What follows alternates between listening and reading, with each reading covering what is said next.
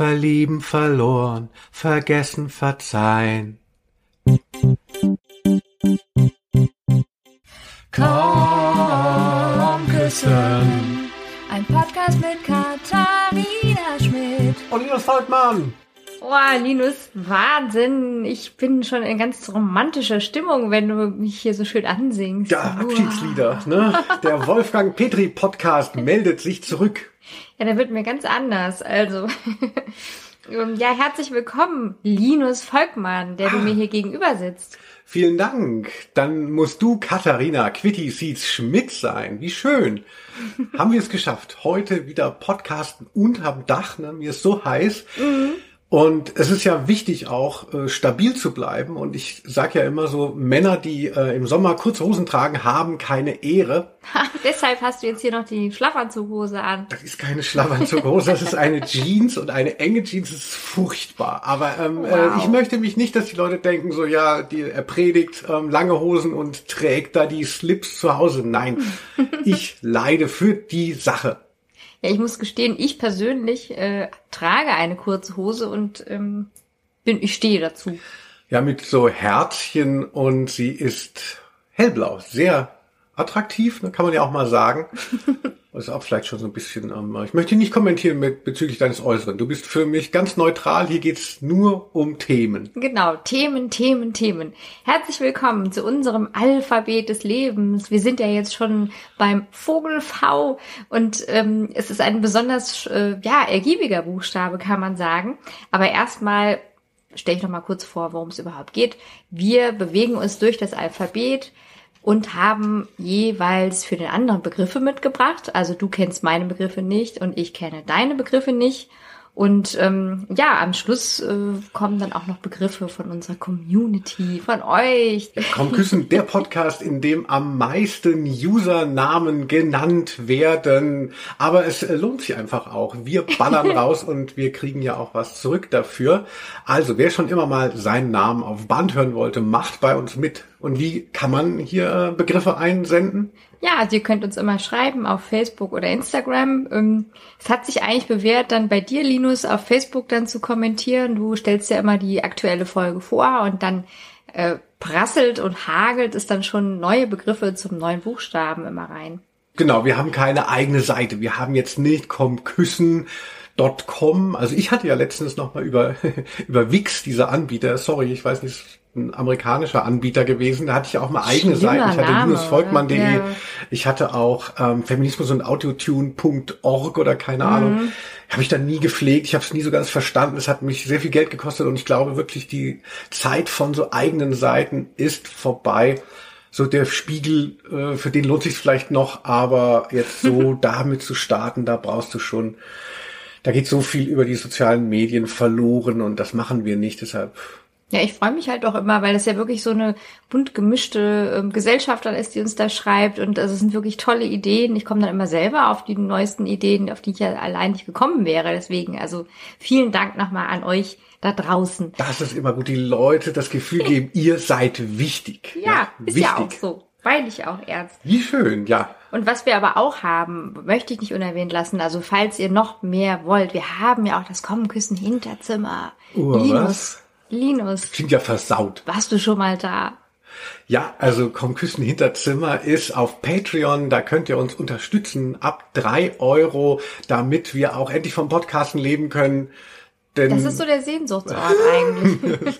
ja, wir sind noch etwas davon entfernt, aber wir freuen uns für alle, die da mitmachen und auch für uns. Ja, da hat sich halt auch schon irgendwie so eine nette, auch eigene Community gegründet und es ist sehr gemütlich und wir haben noch mal ein paar intimere Themen oder speziellere Themen. Wir haben dann auch einfach ein bisschen mehr Zeit als jetzt hier nur für einen Buchstaben. Ne? Also da kann man dann auch mal in die Tiefe gehen. Du meinst für einen halben Begriff. Buchstaben oder was gibt's dann da? Nee, für einen Begriff. Also wir hatten zuletzt, äh, also aktuell, äh, die Folge war jetzt mal ein Videopodcast. Nämlich hat ihr vielleicht auch die eine oder andere gesehen äh, über Eis. Genau, wir haben Eis getestet und uns dabei gefilmt. Da gibt's so ein äh, Snippet, das habe ich auch in die Open gestellt, deshalb kennt es vielleicht der ein oder andere. Wer das richtig sehen will, ne? wie wir uns das Bum-Bum um die Ohren schmeißen und wie Langnese in den Keller gehen muss, der muss einfach da bei uns mitmachen. Es lohnt sich, wir haben bald das große Sommerfest. Komm, mhm. Küssen Hinterzimmer Sommerfest. Ja, passend zu den Temperaturen.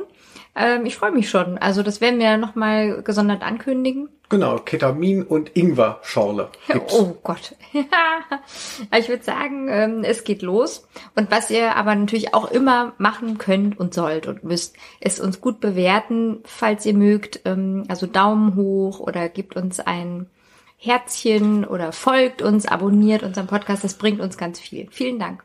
So, Linus, ich würde sagen, jetzt geht's aber los. Vorgeplänkel beendet.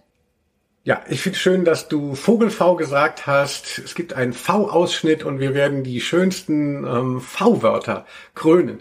Und ich lasse es mir aber nicht nehmen, bei all dem, was wir jetzt unterbringen wollen, nochmal das V zu loben Klingt natürlich wieder bescheuert, äh, aber es ist tatsächlich so, dass ich zu jedem Buchstaben, nachdem die Vorschläge eingegangen sind und nachdem ich mich nämlich damit beschäftigt habe, dass ich dazu schon so eine Meinung habe. Und ich fand U, da habe ich so lange Zeit nicht so gut geschlafen und habe mir dann immer, so wenn ich wach lag, so Worte mit U imaginiert. Und es war immer Usambara, Veilchen und Ukulele. Es gibt wenig originäre U-Worte. Also die, die es gibt, die waren schon ganz interessant, weil die sind sehr speziell, aber in der Breite war da gar nichts zu holen, fand ich. Ja, da warst du ganz unglücklich. Genau, es gab auch vor allem diese Vorsilben unter und un, also wo man mhm. ja auch mhm. schon sagt, das ist dann na, gar nicht so richtig das Wort, also so Unglück, na gut, das geht noch, aber ähm, da ist ja klar, das ist eher dann ein G-Wort in dem Fall, nur in der Verneinung. Und jetzt, dann von V habe ich mir nicht viel versprochen. Ja, Klar, du warst auch da schon so im Vorfeld unglücklich und dachtest, da gibt's gar nichts, ne? Ja, ich dachte, da kommt nichts mehr. Nach U, ich dachte, U wäre noch besser. Und dann V ist ja wirklich so toll gewesen. Es gibt wir werden das sehen. Es gibt eine ganz große Bandbreite, auch eben, klar, es gibt die Vorsilben vor und ver und so, die viel hergeben. Aber es gibt ganz viele ja, eigene Worte mit V, eine ganz große Bandbreite ist dabei. Es gibt viele Lehnwörter auch natürlich, so das V, also wie auf ähm, mhm. Englisch. Also da ist wirklich sehr viel drin gewesen. Also das V, mir ist das recht nah, weil mein Nachname, der eine oder andere, der mich schon mal geschrieben hat, wird sich gefragt haben, mit F oder mit V und wird sich wahrscheinlich richtig entschieden haben. ich dachte mit W. Und ich hatte dann immer, ja, also ich wenn, wenn so nach Alphabet ab, abgefragt wurde, da hatte ich natürlich einen Vorteil, da war ich immer relativ safe. Aber natürlich, wenn zum Beispiel ähm, in der Schule das Geld verteilt wurde nach Alphabet, dann war ich dann hinten raus, gab's da nichts mehr. Aber ich weiß nicht, ob ich man, ich an meine Schulzeit richtig erinnere. Da hat man gar nicht so viel Geld bekommen. Ich dachte auch, man wurde Geld in der Schule verteilt. Auf welcher Schule warst du? ich kann nur sagen, die Vorfreude ist riesig und ich habe ja schon folgende Theorie entwickelt, dass eigentlich in jedem Satz, den wir sagen, ein Begriff mit V vorkommt. Mir kommt das wirklich sehr häufig vor. Ja, verdammt nochmal, es ist wirklich, also V, ich verstehe überhaupt nicht, warum ich nicht an das V geglaubt habe. Jetzt bin ich bin totaler V-Fan jetzt geworden. Es klingt so ein bisschen bescheuert, aber irgendwie habe ich jetzt da auch so eine, so eine Beziehung zu diesen Buchstaben da entwickelt und ich war ja so sauer auf Q, wer sich noch erinnert Och, und so weiter. Quälerei. Aber Linus, du bist ja schon total, also völlig enthusiastisch. Möchtest du nicht anfangen mit einem Begriff? Genau, dann werde ich dir jetzt einen Begriff nennen und wir unterhalten uns über den und dann muss ich auch nicht gleich labern, dann kannst du jetzt mal hier ins Freie assoziieren. Quitty Seeds, ja. bist du bereit? Hier? Mhm. Dann mal los. Ich sage ein ganz brisantes Wort. Also ich konnte aus dem Vollen schöpfen. Vorstellungsgespräch. Oh. ich krieg sofort Schweißausbrüche, nicht nur, weil es hier ungefähr 38 Grad sind. Vorstellungsgespräch war immer schlimm. Also ich habe ja auch eine Lehre gemacht. Ein, ich bin ein, ein, ein, eine, eine Buchhändlerin oh, gelernt. Hallo. Ja, ich habe eine kaufmännische Ausbildung. So sieht's ah, aus. Hast du auch so eine Brille an so einer Kette, die du dir um den Hals hängen kannst? Finde ich auch immer ganz hot. Äh, ich bin kurz davor. Ich, das, dann, das kommt dann vielleicht so in einem gewissen Alter, so mit der Weitsicht und so. Aber als Buchhändlerin hat man nicht automatisch so eine, so eine Lesebrille um. Es Nein, ist nicht so nicht. Wie, wie, wie Stahlkappenschuhe, wenn man, ähm, was weiß ich, auf dem Bau arbeitet, dass man in der Bibliothek dann sowas kriegt? Nee. Gut. Es ist auch lustig, dass du Bibliothek sagst, weil ähm, die Leute haben dann auch immer Bibliothek und Büch äh, Bücherei, sage ich jetzt schon selber falsch, und Buchladen äh, verwechselt. Also ich habe immer gesagt, ich habe eine Ausbildung, ich arbeite in einem Buchladen, ah, in der Bücherei, in der Bibliothek. Nein, das ist ja da, wo man die Bücher ausleiht. Und das andere ist ja, wo man sie kauft. Also ich war in dem Kaufladen für Bücher.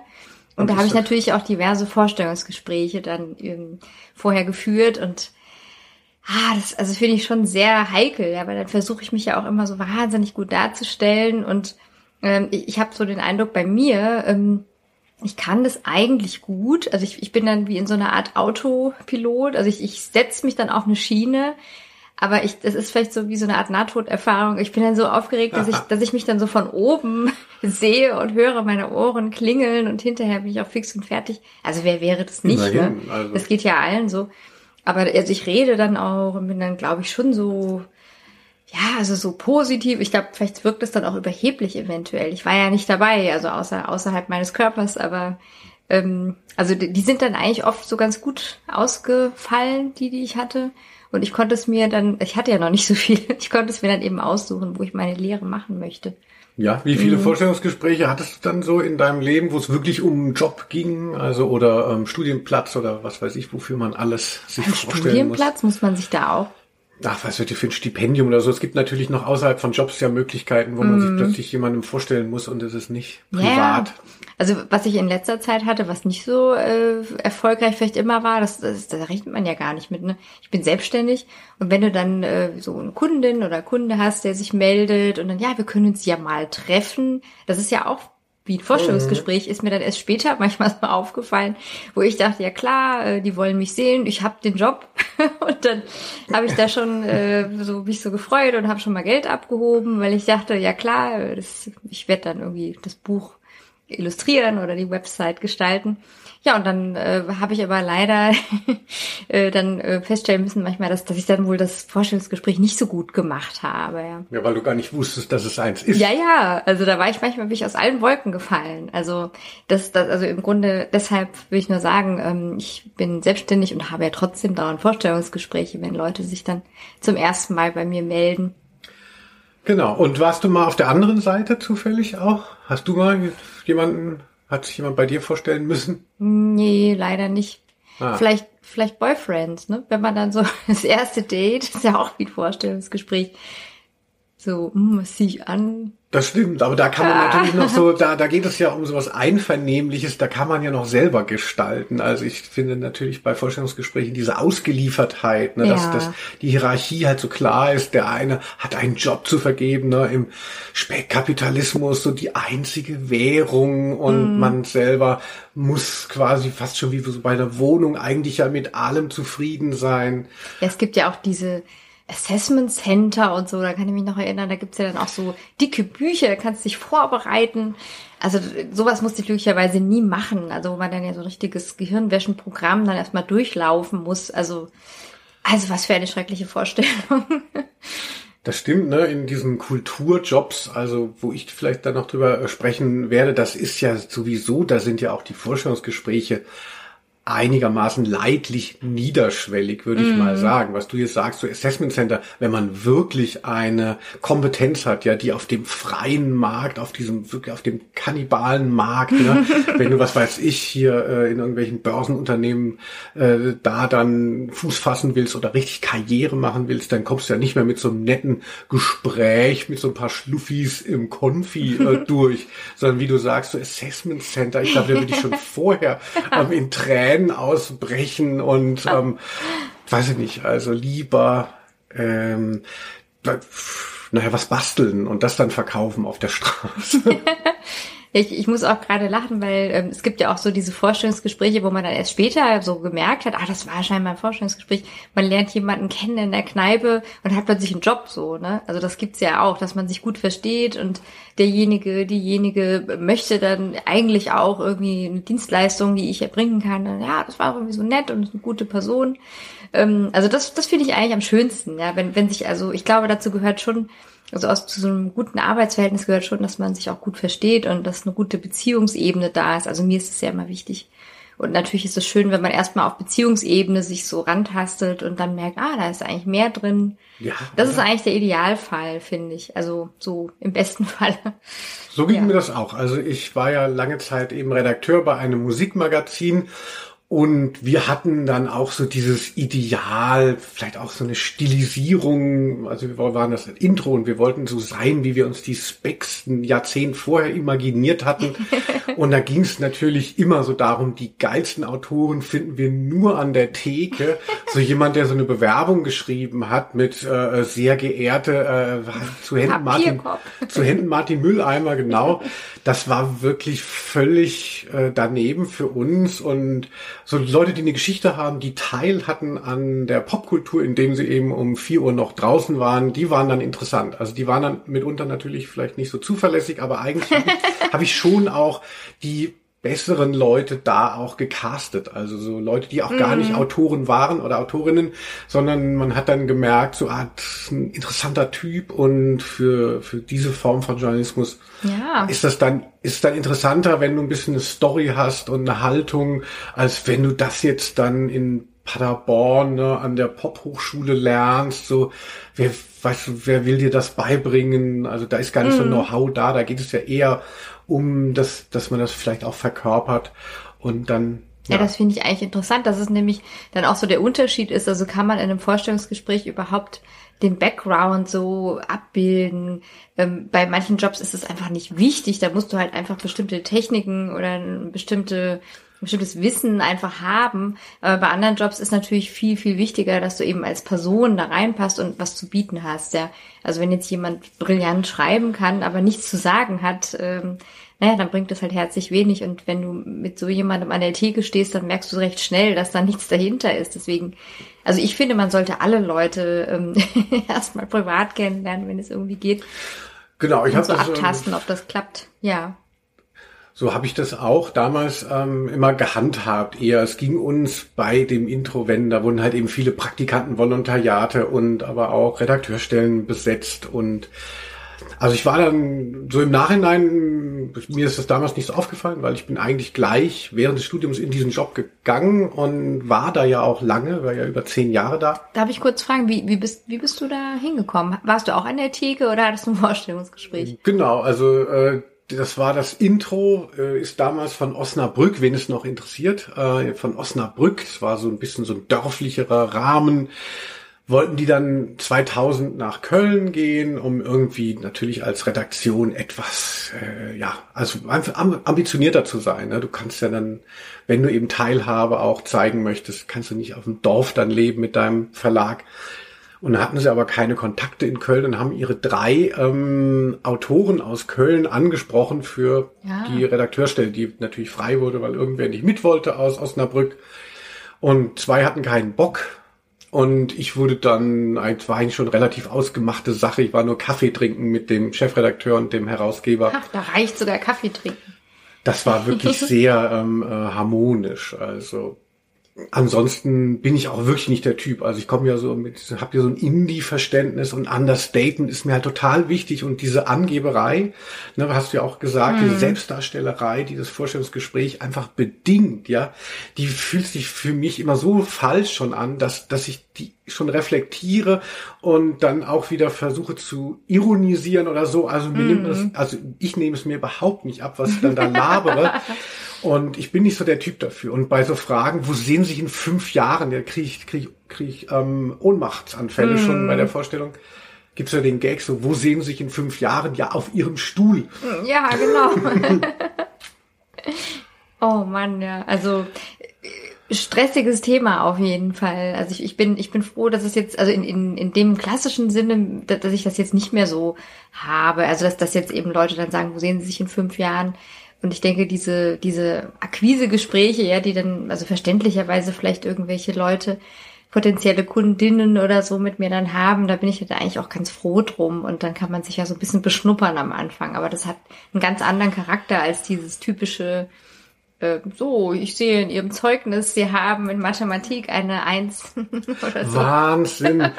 Das, das kann ich mich auch noch dran erinnern, dass man am Anfang dann auch immer denkt, diese Zeugnisse sind natürlich so entscheidend, ja, ja dass also ich saß ja eben auf der anderen Seite und dann habe ich dann diese Unterlagen der Leute reinbekommen und man muss ja sagen, man, man guckt auf das Anschreiben, ja, sind da Wie ist das gestaltet? Also so ein bisschen von der Typografie. Also ist da nur jemand, der noch nie irgendwie was geschrieben hat?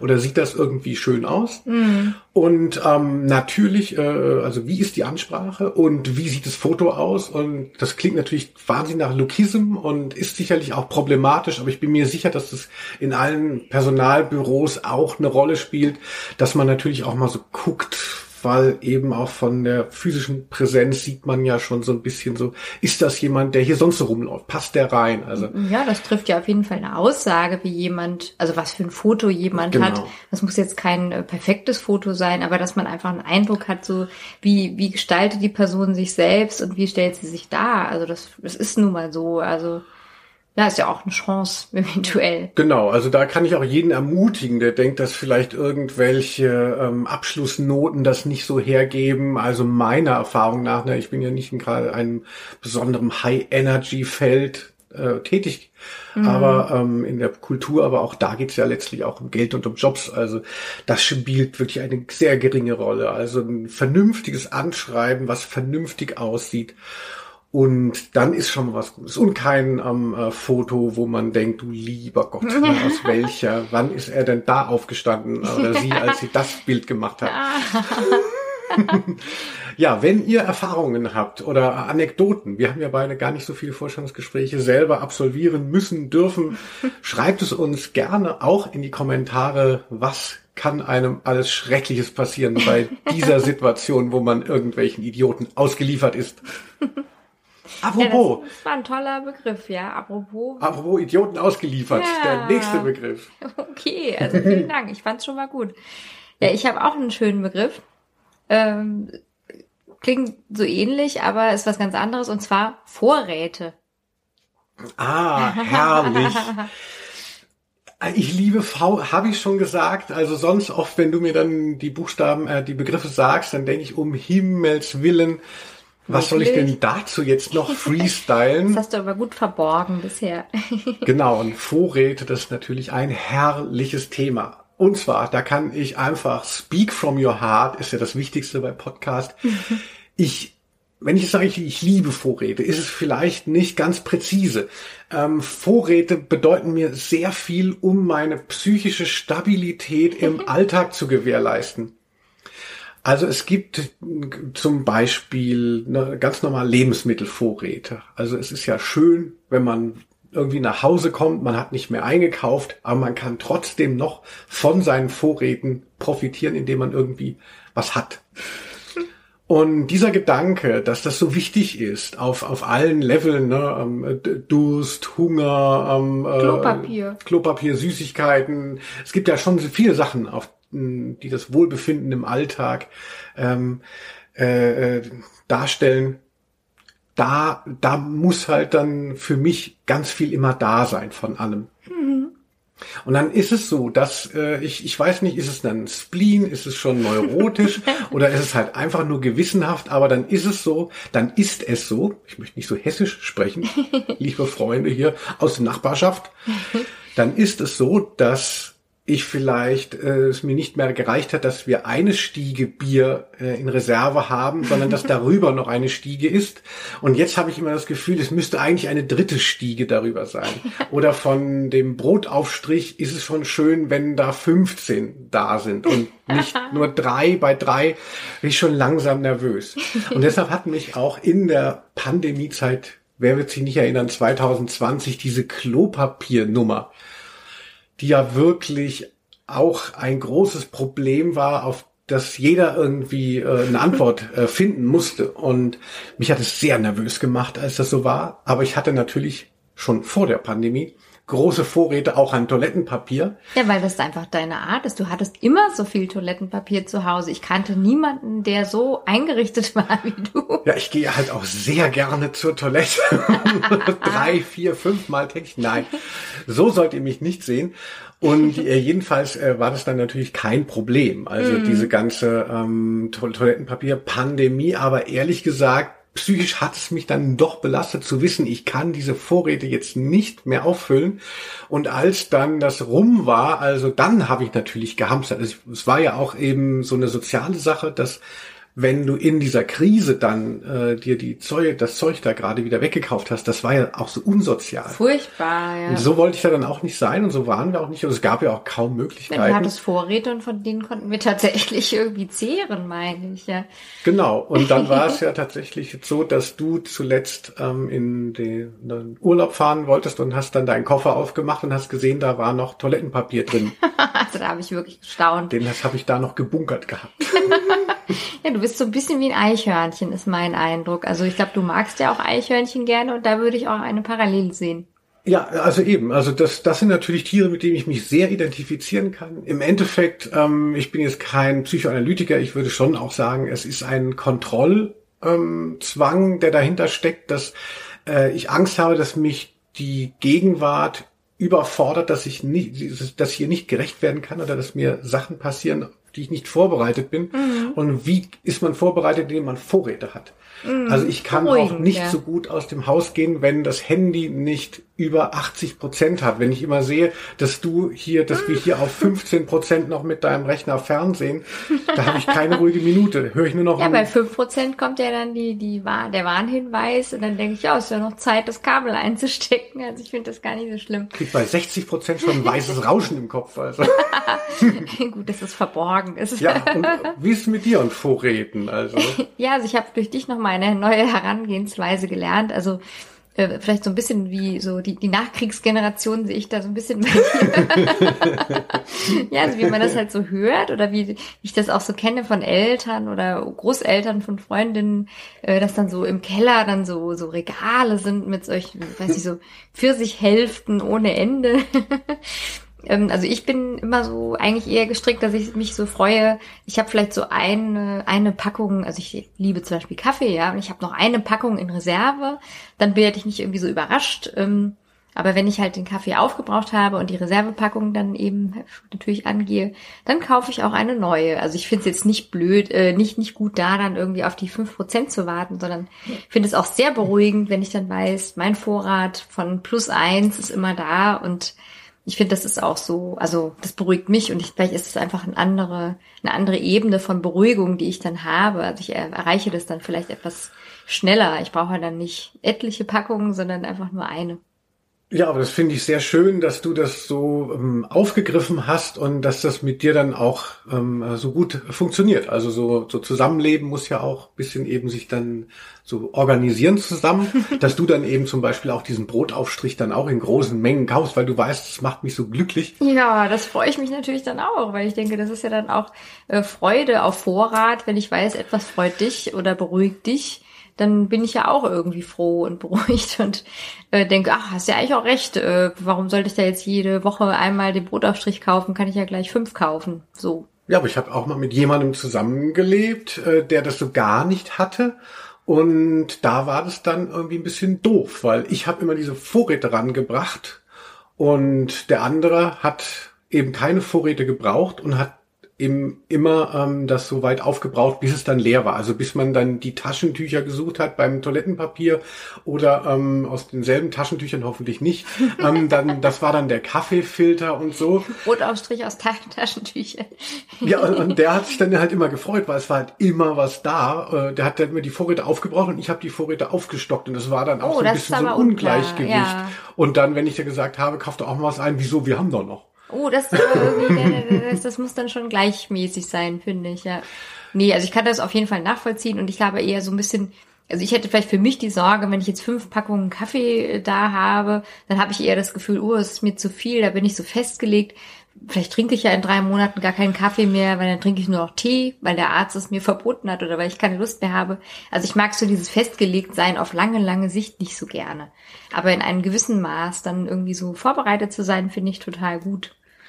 Ja, das stimmt. Ich hatte früher immer so gerne ähm, von Knorr ähm, so auf Vorrat so, so Tüten ähm, Soßen, also Soßen aus der Tüte weil ich auch nicht ganz so der äh, ambitionierte Koch war und da hatte ich dann auch im Wahn da ganz viele immer wieder, wenn immer wenn ich dann mal im Supermarkt war, kaufte ich noch mal zweimal drei Pfeffersoße und hatte die dann auch so stapelweise und irgendwann dann mal geguckt, dann waren die natürlich auch alle verfallen. Ja, also, die werden ja nicht so alt, glaube ich. Die Knorr möchte ja, dass du die auch dauernd neu kaufst. Ja. Genau, man muss wirklich sagen, Knorr, ähm, äh, wir wissen, was du für ein dreckiges Spiel mit uns treibst, dass dieses Pulver schlecht werden soll nach zwei Jahren, das glaube ich nicht. Aber weil ich natürlich einen etwas neurotischen Ansatz habe, kann ich schlecht Sachen benutzen, wenn das Verfallsdatum äh, abgelaufen ist. Und da bin ich natürlich dann Opfer auch von dieser Inszenierung, dass alles eben dann nicht mehr gut ist. Ach, Linus, ist eigentlich dein nächster Begriff Verfallsdatum? Das würde so gut passen. Ja, wollen wir mal zum nächsten Begriff. Wir sind äh, relativ ja. lange unterwegs, aber ich glaube eh, da auf V werden wir ewig rumkauen. Ja, es wir ist so da, schön. Wir sind da jetzt eh so auf der, schon auf, fast auf der Zielgeraden und können uns auch ein bisschen Zeit lassen wieder. Ja, lass Dieser, uns mal durchatmen und ein bisschen verweilen. Oh, ah, herrlich. Wie schön. Mein nächster Begriff. Ja. Liebe Quitty Seeds. Yes. Der klingt so ein bisschen trivial, aber ich finde ihn sehr ergiebig und er ist mir auch sehr wichtig. Mhm. Und ich möchte darüber auch noch ein bisschen von dir erfahren. Oh. Und zwar heißt er Versicherungen. Nein! Ey, das gibt's nicht. Ich hatte vorhin kurz überlegt, ob ich den für dich nehme und dachte, ah, das ist vielleicht für dich so ein bisschen ein anstrengendes Thema. Okay, aber ich greife vor, ich ja. greife zurück, ich rede jetzt über mich. Danke. Genau, wir sind ja so ein Verbrauchermagazin, schon wieder ein V. Und sag doch mal den Leuten, was hast du für Versicherungen, was hast du für Erfahrung mit Versicherungen, was glaubst du, was man für Versicherungen braucht? Ich bin mir sicher, jeder, äh, der das jetzt hier hört, der hat auch irgendwie, muss sich damit auseinandersetzen, fragt sich, bin ich unter, bin ich überversichert? Wer sagt es mir? Quickie Seeds vielleicht. Ja, also ich kann nur einen Tipp geben. Geht zur Verbraucherzentrale. Hahaha. das habe ich tatsächlich schon mal gemacht. Und zwar nicht nur einmal in meinem Leben, sondern zwei oder sogar dreimal.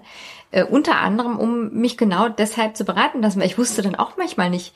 Also meine Meinung ist oder meine Ansicht, also Versicherungen sind eigentlich ein äh, Geschäft mit der Angst. Ja, weil es geht ja darum, ich will mich sicher fühlen und dagegen gibt's was, ich zahle Geld und dann ist da irgendwie so ein Schaden abgedeckt. Aber natürlich, der Schaden ist ja trotzdem da, aber es geht halt darum, dass du jetzt irgendwie nicht äh, in den Ruinen kommst, sondern äh, einfach Leute dann für dich das Geld bezahlen, was du vielleicht selber nicht hast, so, ja. ja. Und es gibt natürlich Sachen, wo ich denke, das wäre mir schon lästig, jetzt nicht selber krankenversichert zu sein oder keine Haftpflicht zu haben, weil das ist dann schon auch irgendwie unter Umständen sehr teuer, wenn man dann ins Krankenhaus kommt oder wenn dann ähm, der LKW auf der Ölspur ausrutscht, die du dann vielleicht irgendwie äh, verursacht hast und dann gibt's einen Personenschaden von ich weiß nicht was und dann hast du halt dieses Geld nicht blöderweise so. Also ich glaube deswegen sind so Haftpflicht und Krankenversicherung eine gute Sache. Also Krankenversicherung würde ich ja davon ausgehen, dass das die allermeisten haben. Wenn man das nicht hat, dann ist das ja meistens keine Entscheidung, sondern weil man eben eventuell keine Papier hat von dem Staat, in dem man lebt. Hm, oder, Sag das nicht. Ich ähm, kenne mehrere Leute, du die. Leute, ja, Ach, ich kann gleich zwei Beispiele geben. Ähm, und Mit zwar Namen, bitte. eine Kollegin von mir, eine freie Grafikerin, die hat halt einfach sehr, sehr, sehr geringen Stundensatz genommen und war äh, sehr bescheiden immer. Also ich finde einfach auch schlimm. Also das, das war für sie nicht gut und das ist natürlich auch für uns Kolleginnen schlecht. Ähm, und die hat dann auch gesagt, ich kann mich leider nicht selber krankenversichern, ich verdiene nicht genug. Und die hat halt ganz normal gearbeitet, die hat ähnliche Jobs gemacht wie ich jetzt, nur halt zu einem Dumpingpreis, ja. Also, keine Ahnung. Grüße, ich hoffe, es geht dir gut. Das war schlimm. Also, das fand ich richtig, richtig schlimm. Dachte, wenn ich mich jemals selbstständig mache, dann nicht so. Und die andere, das andere Beispiel ist ähm, eine ähm, tolle Frau, die fand ich irgendwie beeindruckend. Da war ich immer mal zum äh, Waxing, ja, die hat dann so Haare irgendwie weggemacht. Äh, äh, wo überall wollen wir natürlich jetzt äh, wissen. Überall eine Kosmetikerin und die äh, kam aus Südamerika und die hat gesagt, also ähnlich, es ist einfach zu teuer, sie kann sich hier nicht versichern, aber sie hat natürlich Einnahmen und sie verdient Geld und immer wenn irgendwas ist, Zähne, äh, größere Eingriffe, Operationen, sie fährt halt in die Heimat nach Südamerika und lässt es da machen. Fand ich irgendwie jetzt nicht so blöd, ne? Also wenn du sagst, okay, ich lege das Geld zurück, und wenn dann irgendwas ist, dann kann ich es ja bezahlen, ähm, gehe vielleicht in ein anderes Land. Habe ich auch von jemand anders gehört, der sich dann die Zähne hat in Ungarn machen lassen oder so. Also es gibt's. Aber ich bin natürlich selber jetzt vielleicht nicht so abenteuerlustig und bin einfach da sehr beruhigt. Also wenn ich weiß, ich kann zu meinem Hausarzt gehen und äh, der kann irgendwie die Blutuntersuchung machen oder mein Zahnarzt macht dann die Krone und auch wenn ich dann die Hälfte selber zahlen muss, weil ich keine Zusatzversicherung Ach, habe. Auf, also ich habe schon manchmal den Eindruck, dass es halt auch ja nicht nicht nicht so wirklich alles abgedeckt, was man sich vielleicht wünschen würde. Aber ähm, also das das ist schon sowas, wo ich so wahrscheinlich bin ich so aufgewachsen. Ja, man, man sollte eben eine Krankenversicherung haben und finde ich irgendwie auch gut. Also ja, aber da bin ich jetzt aber ehrlich gesagt, also da, also daran hätte ich jetzt noch nicht gerüttelt. es gibt ja ganz viel mehr, wo man dann nicht weiß, brauche ich dies, brauche ich das. Ja, ich bin ja jetzt keine Versicherungsexpertin, aber ich habe eben auch so die eine oder andere Idee dazu und denke, ähm, naja gut, es gibt so Rechtsschutzversicherungen, das hätte ich dann manchmal gerne, wenn ich mich wieder so ungerecht behandelt fühle. Aber mhm. manchmal, ähm, ich habe mir das dann auch mal ausrechnen lassen, dann ist es halt doch wieder teuer und äh, brauche ich das wirklich? Ich bin andererseits als Selbstständige ja auch in einem Verband oder im Moment sogar in Zweien. Die haben dann auch Rechtsberatungen und da denke ich, das ist eigentlich auch so der Weg für mich, weil ich bin jetzt keine Großverdienerin, aber ich habe dann trotzdem so eine Art Absicherung und hätte dann irgendwie auch das Gefühl, ah, da bin ich jetzt nicht völlig alleine oder so. Ja. Und ich denke auch sowas wie ähm, weiß nicht, also was gibt's da alles noch? Ähm, also Hausrat finde ich zum Beispiel auch nochmal so sehr beruhigend, weil ich immer denke, ich habe zum Beispiel sehr viele äh, schöne Gegenstände, an denen ich hänge und ich kaufe halt nicht irgendwas, sondern vielleicht auch eine schöne Tischdecke oder mhm. einen schönen Kissenbezug. Der kostet dann auch mal 45 Euro und nicht 20. Und wenn jetzt alles abbrennen würde oder der Blitz einschlagen, dann bin ich irgendwie halt auch so, also das, das lässt mich dann nachts ruhig schlafen, dass ich denke, ach, okay, ich bin da nicht völlig mittellos. Hm. Höchstwahrscheinlich bekomme ich dann eine Summe ersetzt, so, ja. Aber wie gesagt, es ist in einem Eingeschränkt ja, ja. mit der Angst. Also, und, du hast eine ähm, Hausratversicherung. Ich habe eine, eine Hausrat, ich habe eine Haftpflicht, eine private und ich habe eine Krankenversicherung. Und dann habe ich noch, ähm, ja, so für die Rente dann halt noch so kleinere Zusatzversicherungen. Also ich kann da jetzt nicht so viel so beisteuern im Monat, aber so ähm, seit ich berufstätig bin, mache ich das halt und da hat sich jetzt auch irgendwie so das eine oder andere so ein bisschen zusammengeleppert.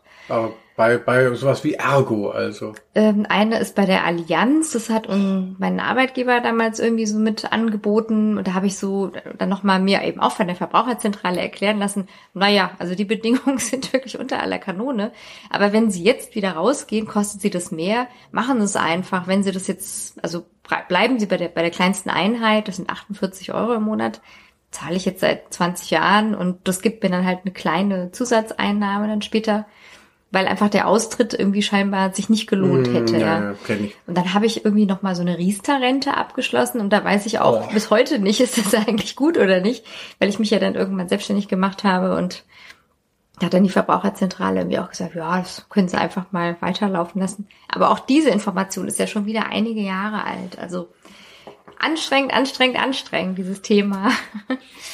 ja, äh, mehr ja. habe ich eigentlich nicht, oder? Ähm, eine Auslandskrankenversicherung habe ich noch.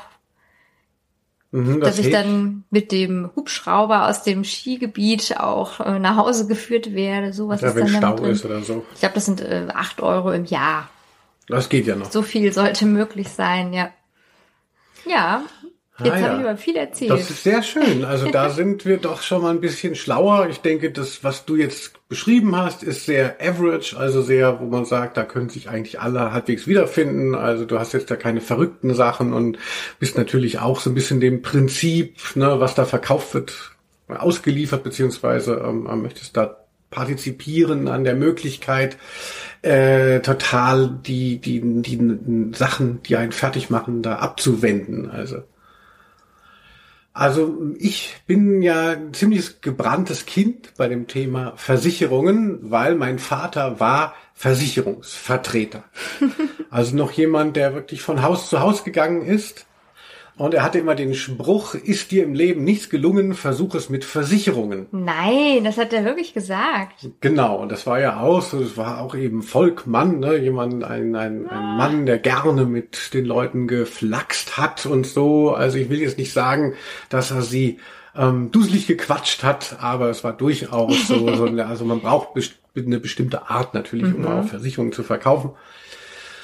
Und das hat mich natürlich so ein bisschen geprägt. Und genau wie ich, ich bin ja eben, beschäftige mich jetzt sehr viel mit Musik und habe immer das Gefühl, die Leute müssen die richtige Musik hören. Ja, das ist doch, das ist doch essentiell. Ah. Genauso war es natürlich bei meinem Vater, der sich die ganze Zeit mit Versicherungen beschäftigte. Der dachte dauernd eben, es ist total wichtig, ja, die richtigen Versicherungen auch zu haben. Verständlich, ja.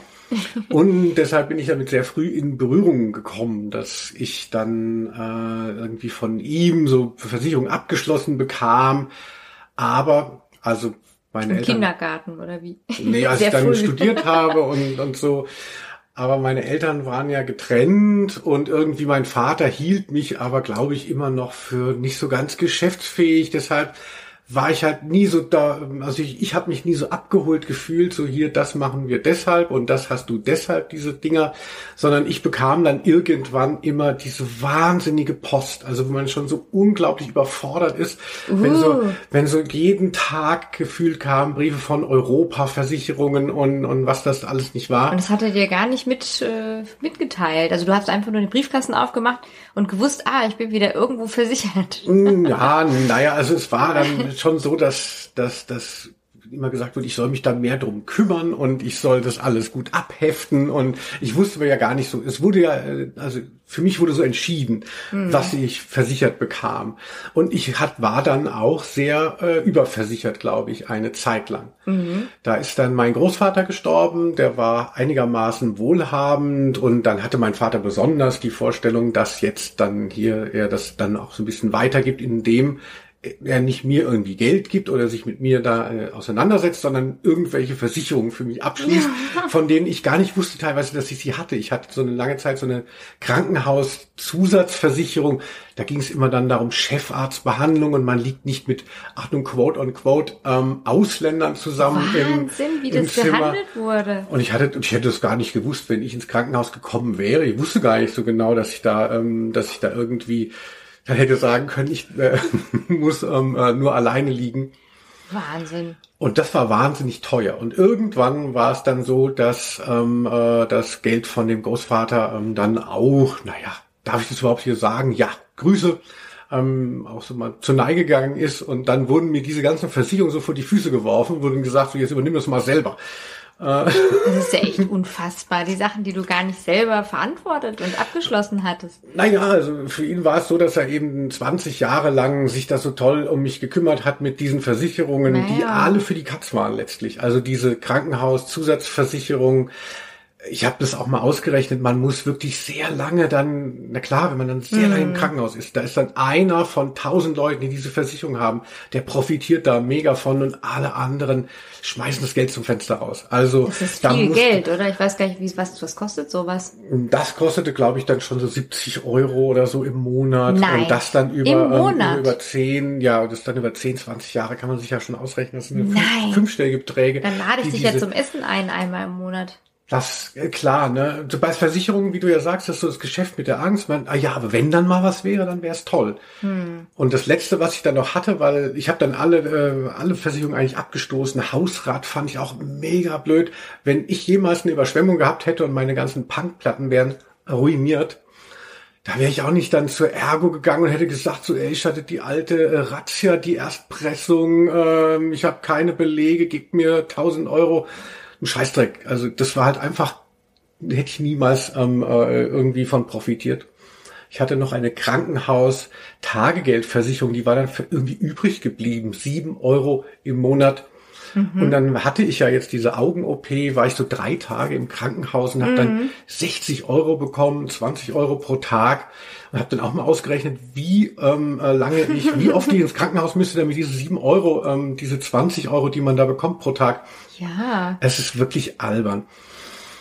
Also ich habe jetzt auch nur noch die Haftpflicht natürlich und äh, Krankenversicherung sowieso, auch die Zahnzusatzversicherung habe ich das Gefühl, die habe ich auch mal versucht in Anspruch zu nehmen. Dann ging es natürlich alles wieder dann doch Ja, ja, nicht. eben. Ne? Dann gibt es auch immer wieder interessant, dass es dann doch nicht so ist, wie man denkt. Ja, und ich will das auch nicht zu weit äh, greifen, wenn ich das aber noch sagen darf, dass mich das auch so sehr belastet hat. Also weil ich ja mal von meinem Vater die Versicherungsbranche so ein bisschen kannte und weil er auch damit kokettiert hat, dass das natürlich auch darum geht, Abschlüsse zu machen, weil die Leute, klar. es ist ja wie jetzt, äh, wie jetzt im Internet, die Leute schl- schließen ja mit einer Versicherung eigentlich ein Abo ab. Die zahlen jemandem Geld monatlich und kriegen Mhm. ja auch gar nichts dafür erstmal. Wie ein Handyvertrag. Genau, und das ist halt wahnsinnig attraktiv, Abschlüsse zu machen. Und Mhm. dass dann diese Sache mit Ergo, eine der wirklich größten äh, Oh, Konzerne, da rauskam, stimmt. Dass da natürlich für die Typen meistens, die da am meisten ähm, äh, da irgendwie das hingekriegt haben, dass die dann in irgendwelche Puffs äh, in nach Osteuropa dann ausgeflogen werden als Prämie. Es hat mich so angewidert. Mm. Ich hatte so eine Betriebsrente auch, von der ich gemerkt habe, wenn ich nicht 68 wäre, dann werde, dann äh, behält dann halt Ergo bis, da kriegt meine, kriegen meine Erben, kriegen halt irgendwie 10.000 Euro und 90.000 verbleiben dann. Also wie, mm. sind dann halt gelöscht, beziehungsweise gehen in deren Bücher auf. Wirklich, so eine Bilanz war das dann. Ja, so funktionieren auch diese ganzen Lebensversicherungen. Mhm. Wenn du da, wenn du vorher stirbst, dann äh, bleibt es halt in den Läden. Also eine gute Nacht als hysterischer Mann, ja, Lebenserwartung, äh, Viertel vor ähm, äh, schieß mich tot. Also. Sag mal, Linus, ich hoffe, wir sehen uns nächste Woche wieder. Sorry, dass ich jetzt oh, hier so oh. monologisiert habe. Es musste raus. Es ist ja auch therapeutisch hier. Ich finde es gut. Es ist ein Freiraum, den wir hier haben. Es ist unser, unser ah, Raum. Versicherungen, also wirklich Uff. für mich ein rotes Tuch. Ja. Also ich habe auch immer noch Angst, dass ich einen Schufa-Eintrag bekommen habe, weil ich aus diesen Versicherungen, die ich da vor die Füße äh, geschmissen bekommen habe, bin ich auch mitunter rausgegangen, indem ich sie einfach nicht mehr bedient habe. Mm. Ähm, und nicht, dass das noch äh, auch noch mir noch nachhängt. Also das quasi, mhm. dass, dass diese Versicherung seit den 90er Jahren quasi einen fünfstelligen Betrag oder, oder sogar sechsstelligen Betrag bekommen haben und mir noch einen Schufa-Eintrag geben, weil ich dann 2018 aufgehört habe zu bezahlen, um da rauszukommen. Mhm. Ergo-Versicherungen und alles ähnliche, alles meiner Meinung nach, ne, mit Vorsicht zu genießen, aber alles ehrlose Personen. Ehrlose Strukturen, ähm, Geschäft mit der Angst trifft es sehr gut, aber ist ja. auch schon fast ein Euphemismus für das, was da wirklich mitgetrieben wird. Mm, oh ja. oh oh Gänsehaut, Moment. oh Linus, das war aber sehr ergiebig, weil einfach das V auch so ein guter Buchstabe ist, wie wir ja nicht müde werden zu sagen und zu betonen. Ähm, jetzt ist ja eigentlich dann so der Moment, wo wir zu unserer Community gehen mit den Vorschlägen von euch. Genau. Also das würde ich jetzt tatsächlich auch so machen. Du hast ja, glaube ich, nur einen Begriff gesagt. Wir hatten jetzt nur drei Begriffe, aber wir sind schon auf der Dreiviertelstunde. Aber vielleicht machen wir ja eh ein Doppel-V und machen noch eine Folge. Dann kriegst du zwei Begriffe und ich nehme nur einen. Ich bin ja auch Zahlenmystiker, es muss alles aufgehen. ja. Ja, dann lass uns doch jetzt mal zur Community kommen. Ich bin völlig fertig jetzt von meinem ja. Versicherungsrand. Also. Es muss von der Seele geredet werden. Oh. So, ich würde deshalb jetzt mal einen Begriff geben, der dir ein wenig Raum gibt, und zwar mhm. Venedig. Oh. Eins von den vielen tausend geilen V-Wörtern, eingebracht von Silke Hacker. Silke. Silke, wir haben heute die Bestätigung bekommen, dass wir zweimal in Nürnberg sind im Herbst. Oh, schnall dich an. Just saying. Also Venedig ist natürlich fantastisch. Ähm, da, äh, es ist so, so ein Sehnsuchtsort für mich. Also ich war da auch schon mal mit der Familie, da war ich noch so, weiß nicht, fünf Jahre alt oder so, ein kleines Mädchen und hatte das in bester Erinnerung. Da habe ich so eine Gondel bekommen. Also da gibt's ja so Merch, würde man heute sagen, also Souvenir. Äh, das war so ein, aus Marmor oder so Stein, Speckstein. Und da ist dann so eine Art Zuckerguss drauf. Ich weiß gar nicht, was für ein Material das ist. Das war rosa. Aber je nach Wetter hat sich dann diese, diese Masse dann so verändert. Ich weiß nicht, ob du das kennst. Das wird dann so lila oder blau oder hellgrün. Also ganz toll. Habe ich auch seitdem nicht mehr gesehen. Also das gibt's irgendwie nicht mehr. Vielleicht ist es total krebserregend. Keine oh. Ahnung. Aber da hatte ich so eine Gondel und ich fand halt irgendwie Venedig schon als Kind natürlich total beeindruckend. Dann überall diese, diese Boote, die da rumfahren und dann ähm, haben die Leute dann irgendwie so diese geringelten Hemden. Also irgendwie traumhaft. Also es ist ja wirklich wie in einem Traum, ja. Als wäre man irgendwie in einem Film. Und dann hatte ich also immer diesen Wunsch, dass ich da nochmal hinfahre. Und äh, dann habe ich ja diesen tollen Hausarzt, von dem ich schon mal erzählt habe, nicht nur einmal, glaube ich. Und der ähm, so, also ein bisschen als Hobby irgendwie auch hat, ähm, so so Reisen zu organisieren, weil er nämlich, äh, also während seines Studiums so, ähm, mhm. ich glaube, studiosus Busfahrer war oder so. Also er ist halt, äh, hat halt so Reisen irgendwie auch mhm. dann begleitet, aber eben auch so, dann, also wer weiß sehr viel, er ist auch so historisch interessiert, kann sich diese ganzen Fakten merken, was ich immer nicht kann. Und der macht das jetzt immer noch gerne so in seinem Urlaub und also er und seine Frau muss man sagen. Also es ist jetzt kein, kein, keine romantische Reise mit meinem Arzt nach Venedig gewesen, sondern Ähm, er hat dann halt so einen Pool Aber die Frau Leuten. war nicht dabei. Ihr wart schon zu zweit. Nein, nein, nein, nein. Sie ist dabei und dann ist immer so ein Pool an Leuten, die dann eigentlich auch immer so mitkommen. Aber es sind schon Swinger. Nein, jetzt hör doch mal auf. Also ganz nette Leute und also eigentlich so die meisten auch doch ein bisschen älter als ich. Und ich fühlte mich dann so ein bisschen wie so ein Nesthäkchen und habe dann Oh. halt irgendwie ja diese Reise dann irgendwie angetreten und also ich kannte ihn ja auch gar nicht so gut. Wir waren per Sie, aber ich dachte, egal, das klingt so faszinierend und ich will nach Venedig und das ist so machbar, da gehe ich jetzt mit. Und dann sind wir so mit ähm, kleinem Gepäck da irgendwie hingeflogen vorletztes Jahr. Da war auch gerade die äh, Mega-Überschwemmung, ich weiß nicht, die schlimmste seit je, also seit wirklich sehr langer Zeit. Also der Markusplatz war dann irgendwie auch überschwemmt und also es war wirklich, also auch in der Presse sehr zu sehen so und ich hatte so ein bisschen Angst, ob das überhaupt gut ist, da jetzt hinzufahren. Aber dann hat es sich so gelohnt. Also ich, ich zehre da heute noch von. Also ich habe ge wirklich gestaunt, wie, wie schön diese Stadt ist, auch wenn man ja sehr viel Schlechtes hört, so äh, Overkill an Touristen und es stimmt auch, und es ist auch schrecklich und ich glaube, Venedig muss da was machen, beziehungsweise jetzt nach der Pandemie oder während jetzt noch der Pandemie hat sich ja sowieso sehr viel verändert. Also nach meinem Aufenthalt ist ja dann äh, dieses Kreuzfahrtschiff da irgendwie noch untergegangen und in den Hafen eingebrochen. Grauenhaft. Also das muss natürlich alles aufhören, dass diese Stadt nicht völlig zugrunde geht, weil sie ja scheinbar sowieso im Meer versinkt nach und nach. Ja. Aber also ich habe es sehr, sehr, sehr genossen. Ich bin sehr glücklich, dass ich das gemacht habe. Auch wenn du ja so ein bisschen kritisch dann warst und dachtest, was, Katharina fährt mit ihrem Arzt nach Venedig? Ja, auf Zu diese, Recht. Auf diese Swingerclub-Reise, da war ich schon ein bisschen neidisch, aber gut. Ja, ich, also wahrscheinlich, wenn, es ist ja auch immer, je nachdem, wer fährt, der kommt dann auch mit diesen äh, Erlebnissen oder Eindrücken zurück, ähm, mit, von denen er ausgeht, vielleicht sie zu haben. Ist immer so meine These. Also man, man bekommt, ähm, you get what you, ähm, äh, naja, keine Ahnung. What you want. du kriegst, was du einsetzt. Und da hat man auch gemerkt, wie offen du bist für, für sowas. Also ich bin ja immer schon, so bei Venedig würde man denken, das ist ja auch wirklich so ein ähm, Tourismus, Zirkus und dann äh, entlarvt man oder sieht man eher den vielleicht. Und du warst da so offen und hast da doch äh, so positiv berichtet. Ja, ich finde, also ich kann ja den Zirkus sehen, aber das, ich kann ja auch das andere sehen. Also das, ich kann mich einfach dann vielleicht trotzdem begeistern oder darauf einlassen. Also die, die Dinge raussuchen, die, die mich beglücken, ja. Also, also einfach dieses Wasser, dass das dann so blau tatsächlich ist, ja. Blau, ist das nicht so, dass auch das gleichzeitig Kanalisation ist? Überhaupt nicht. Es ist glasklar und das ist Ach. wunderschön. Ja, ich weiß nicht, wie sie das regeln. Das muss ich nochmal nachlesen, aber da dachte ich die ganze Zeit, das ist ja wie im Traum. Also Correga-Tabs einfach Ich- ich rein. Ich komme- dachte, das wäre so total die Brühe. Nee, das sieht aus wie, und es ist, also es ist wirklich, es sieht aus wie, ähm, ja, wie, wie diese Badezusätze, die dann das Wasser blau machen. Also es ist fantastisch, ja. Aha, und das das wusste Peggy Guggenheim Museum, also Wahnsinn, alles Wahnsinn.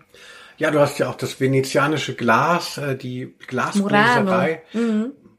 Genau, Mulan. ähm, Murano, genau. Das Von ist, ja, Walt Disney. das ist ja so ein kleiner Ort, so ein bisschen außerhalb und man fährt natürlich dann mit dem Vaporetto, also mit dem äh, Schiff hin und das allein, das ist ja schon total verrückt, dass man dann dauernd nicht Bus fährt, sondern mit diesen kleinen Booten, die dann so gepackt sind, also kann man sich heute auch nicht mehr vorstellen, so Haut an Haut steht man halt mit irgendwelchen Leuten. Ja, Auf der also Swingerclub rein. hör auf, nein. nee, es war wirklich schön, also dann auch zu sehen, wie Glas geblasen wird. Also ich konnte dem wahnsinnig viel abgewinnen. Ich möchte immer wieder dahin oder mit diesem Arzt verreisen.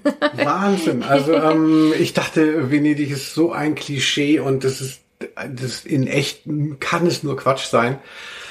Das letzte, wo ich mich äh, nochmal mit Venedig auseinandergesetzt habe, war bei dem James Bond Film Der Erste mit Daniel Craig, Casino Royale, wirklich ein großartiger Film. So gut wurde es danach nie wieder, aber der endet ja dann auch. Also wenn nachdem diese komischen Monaco oder diese Spiel-Casino-Szenen zumindest fertig sind, ist es ja dann auch eine ganz lange Szene noch eben in Venedig, wo glaube ich auch noch das Haus dann einstürzt in das Wasser. Epic. Herrlich. Aber äh, das ist natürlich auch nur Film. Ja. Das weiß ich. Da gibt es einen Unterschied. So, der nächste Begriff von Angelika Hefner. Ich muss auch dazu sagen, wir können ja jetzt gar nicht jeden Begriff so lange besprechen, aber eben bei Venedig musste ich ja einfach ausholen. Ich habe mich jetzt so sehr, also mit mit U habe ich mich wirklich gequält. Im Usambara vor allem ein Ukulele. Es war für mich wie so eine Art Mantra, weil nichts weiter kam. Und bei V habe ich das Gefühl, es ist so deep. Wir machen jetzt einfach und wir hören irgendwann auf. Und wenn das nicht reicht, dann machen wir weiter. Wie ich Ja, V wird das ist eine gute ausgekostet. Idee. Wir müssen hier nicht mehr so rumhetzen wie zum wie zuletzt, denn ne, das Alphabet ist fast am Ende. Warum müssen wir jetzt hier diese ganzen uns. Dinger noch? Wir Genau. gönnen uns jetzt. Ich habe noch sehr tolle Begriffe und zwar von Angelika Heffner. Ja. Hallo, Angelika. Vogelspinne. Ja, fang du mal an. Ja, Vogelspinne ist für mich auch eine Art Sehnsuchtsmonster. Nein. Und zwar, als ich kleiner war, da gab es ja noch nicht so viel. Ich habe ja eben diese ganzen Horrorfilme, diese ganzen visuellen Eindrücke, die mich so prägen, beziehungsweise von denen ich mich die ganze Zeit irgendwie triggern lasse, gab es damals ja noch nicht. Und was mich so fasziniert hat, äh, waren so früher so Was ist was Bücher. Wer das noch kennt, ne, so ein bisschen so Wissenssachen mit viel gezeichneten ähm, Bildern und auch ein paar Fotos immer. Und da fand ich das dann toll, wenn es auch so ein bisschen, ja, ein bisschen gruselig oder gewalttätig war. Also das so Western hat mir dann gefallen. Oder ich glaube, es gab tatsächlich ein Was ist was Buch Indianer. Da würde man heute überhaupt nicht mehr, wenn das noch ähm, irgendwie didaktisch sein soll. Also Uah. aber keine Ahnung, so Ja, war das damals. Und da hat man dann immer so Schlachten gesehen. Äh, das fand ich dann halt toll. Aber ich habe mich natürlich auch damals schon so gerne so ein bisschen gegruselt und ich fand Vogelspinne, das war sehr ultimativ. Was für ein, was für ein episches Monster war die Vogelspinne mit diesen Haaren noch. War, ist, ist. Ja, für mich ist es tatsächlich so, dass die Vogelspinne so ein bisschen in meinem Hirn, weil, weil, weil, weil so tausend Monitore in meinem Kopf angestellt wurden, dann über die Zeit und durch das Internet ist so ein bisschen in den Hintergrund, Schönes ge- Bild. in den Hintergrund getreten. Aber früher gab es halt nur so zehn Bilder, die mich irgendwie so wahnsinnig aufgestachelt haben und da war die Vogelspinne eben eins davon. Und dann gab es das Exortarium in, in dem, äh, Entschuldigung, du hast Exortarium gesagt, so wie Ja. Exorzist.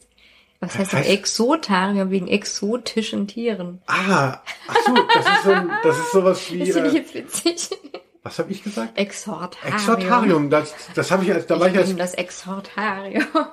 ich war als Kind immer im Frankfurter Zoo, also wir waren ja da, also im Umland bin ich groß geworden und dann war immer, wenn man mal Klassenfahrt hatte, ist man natürlich gern mal nach Frankfurt in den Zoo mit der Klasse gefahren und da fand ich das Exortarium, deshalb eben das Wort, weil das habe ich als Kind offensichtlich gehört und dann nie wieder hinterfragt.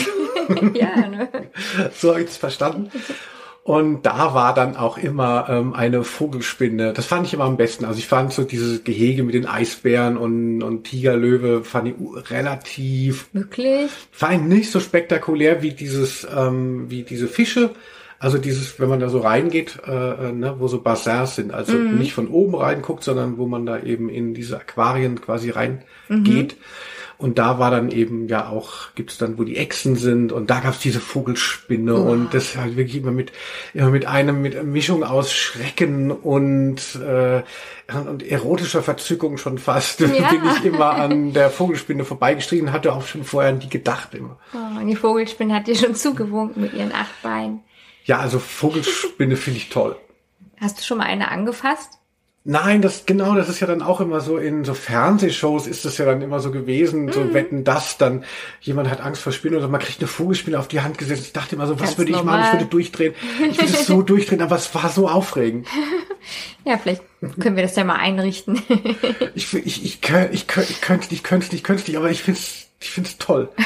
Die Vorstellung, dass das dass dass mir dass jemand eine Vogelspinne hat und dann aber dann würde ich denken, dann rennt die plötzlich oder dann beißt die mich oder da- oder dann dann dann bewege ich mich und dann quetscht die halb ein und dann der Abdomen ähm, äh, bricht.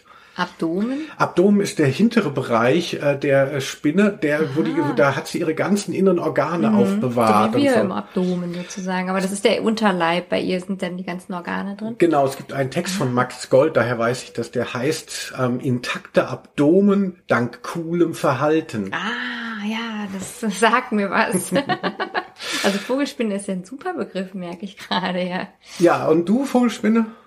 Ja, schlimm. Also ich habe ja schon so eine Art Spinnenphobie und Also ich finde schon Zuhören schlimm. Also ich kann auch das kaum aushalten und ertragen. Und ich finde ja auch schon kleine Spinnen schlimm hatte mal eine Phase, wo ich mir dann wirklich Mühe gegeben habe, das auch zu ähm, bearbeiten. Also es gab ja dann auch so Filme im Fernsehen irgendwie so, wo eben Leute, wie du gesagt hast, so erst so eine Haut, so eine von einer gehäuteten Spinne so auf die Hand bekommen und dann irgendwie so eine richtige und ach, ist alles geheilt. Und für mich war ja dann die Therapie, ich schaue mir diese Sendung an. Und dann, wo ich aufwuchs, also da gab es sehr, sehr große Spinnen, die heißen Wolfsspinnen, die sind fast so ähnlich wie Vogelspinnen, auch dunkel und behaart und recht groß. Und da habe ich dann auch irgendwann gemerkt, so, oh, es geht jetzt. Ich komme damit irgendwie klar. Ich kann auch mal einen raussetzen dann und so. Aber das ist mir irgendwie abhanden gekommen. Also ich bin jetzt genauso ängstlich wie immer. Schrecklich. Also auch wenn jetzt an der Wand irgendwie sowas so aussieht wie eine Spinne, so, so ein Fleck oder ein Fussel, mm. dann, dann drehe ich schon durch. Ja, es gibt ja so Kellerspinnen, die schon sehr massiv ist, wo es immer ja. heiß. Genau, äh, das hast du ja gesagt. Schwarz und behaart.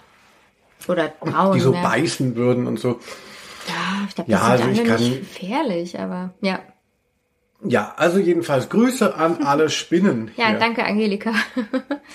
also ich habe jetzt mal zwei Begriffe, die wir recht kurz anreißen können, nur äh, mhm. weil die eher, ähm, naja, durch ihren Begriff selber glänzen. Einmal hat Armin Mund, ne? als würden wir nicht wissen, dass Armin Mund äh, irgendwie ein Pseudonym sein müsste, aber ich finde es noch raus, wer es ist. Mir ist es gar nicht aufgefallen. Lieber Armin. Ja. Er hat uns geschenkt Vollkasko-Mentalität. Da ah. sind wir ja ah. wieder bei der Autoversicherung, das äh, bei der Versicherung. Das wollte mm, ich noch mhm. sagen. Ich habe genau. natürlich eine Autoversicherung. Hast du eine Vollkasko?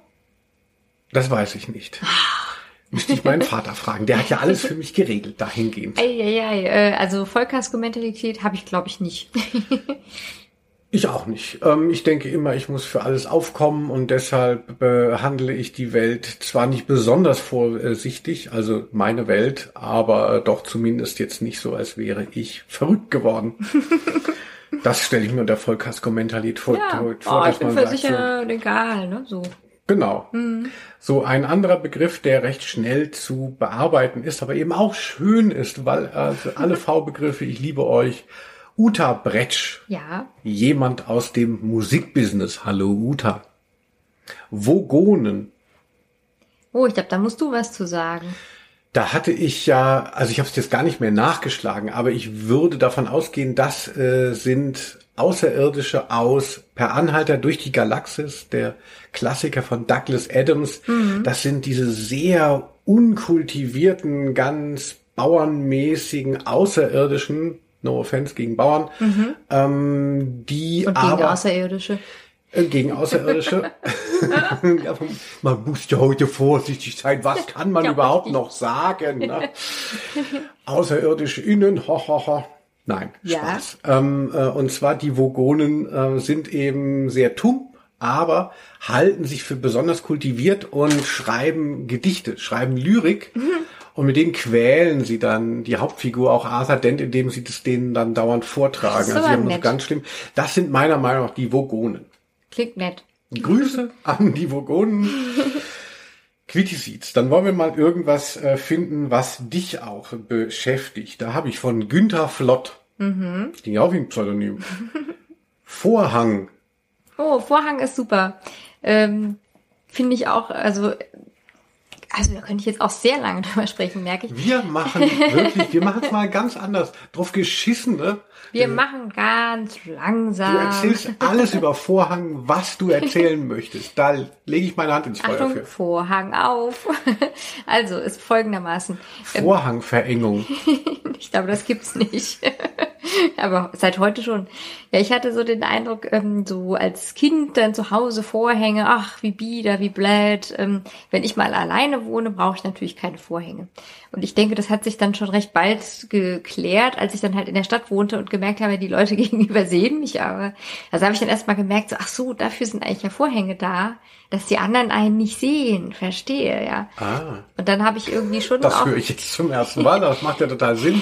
ja, dann habe ich ja schon auch so ein bisschen eine Vorliebe gehabt, aber habe auch gemerkt, naja, dieses Anbringen, da bin ich halt nicht so gut. Ich kann weder nähen, noch kann ich so Schienen in die Decke bohren oder so und habe halt immer also klassisch halt, wenn im WG-Zimmer oder in der Wohnung was da war, habe ich es halt benutzt und wenn nicht, habe ich mich halt versteckt oder im Dunkeln umgezogen. Und Oh. ähm, die andere Sache ist aber, wenn es dann hell wird und ich dann irgendwie morgens um fünf nach Hause kam, habe ich natürlich auch gemerkt, es ist halt schön, wenn man etwas zum Verdunkeln hat. Und ähm, ja, weiß es einfach sehr zu schätzen. Also wenn man dann so Vorhänge oder Lamellen hat, die das Zimmer irgendwie dunkel machen können. Also deswegen, ich mag jetzt Vorhänge schon sehr gerne, auch wenn ich es ja so spießig fand und so. Aber ich, ich finde es, und es gibt ja auch schöne. Also mittlerweile bin ich doch sehr für Vorhänge. Ah ja. Also ich hatte als, weiß ich noch, als ich aufgewachsen bin, da hatten wir Rollos. Ne? Das, das, das hielt ich halt für die logische Weiterentwicklung von dem Prinzip Vorhang, das ja sehr brüchig ist, weil da kommt ja immer das scheiß Licht durch. Und mit den Rollos konnte man ja wirklich, ich hab, ich, Meinst du Rollladen oder Ja. Rollo?